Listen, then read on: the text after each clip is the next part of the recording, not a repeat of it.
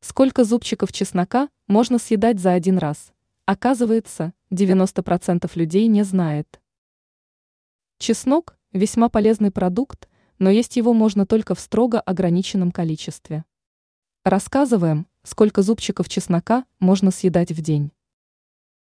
Сколько чеснока можно есть в день? Для поддержания здоровья вполне достаточно съедать в день всего ползубчика чеснока. Максимальная суточная доза для взрослого здорового человека составляет 3-5 зубчиков. Специалисты настоятельно не рекомендуют есть много чеснока, могут быть негативные последствия для здоровья. Содержащиеся в чесноке эфирные масла могут приводить к нарушениям сердечного ритма и образованию камней в желчном пузыре. Ранее мы рассказывали о семи продуктах, которые не стоит покупать в супермаркете.